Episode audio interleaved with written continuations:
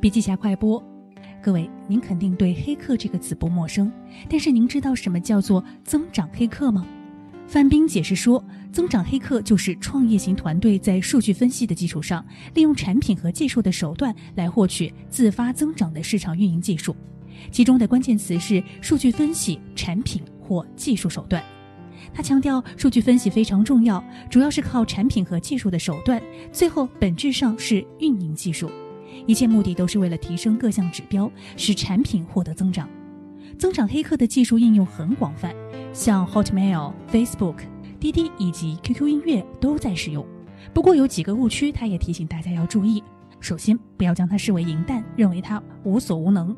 第二，你不要认为它一定是不花钱的，其实可以花钱，但是关键是你花的比对手更高明，效率更高；第三是不要将增长完全寄托于它。想要深入了解增长黑客，请关注笔记侠微信公众号，阅读完整版笔记还原。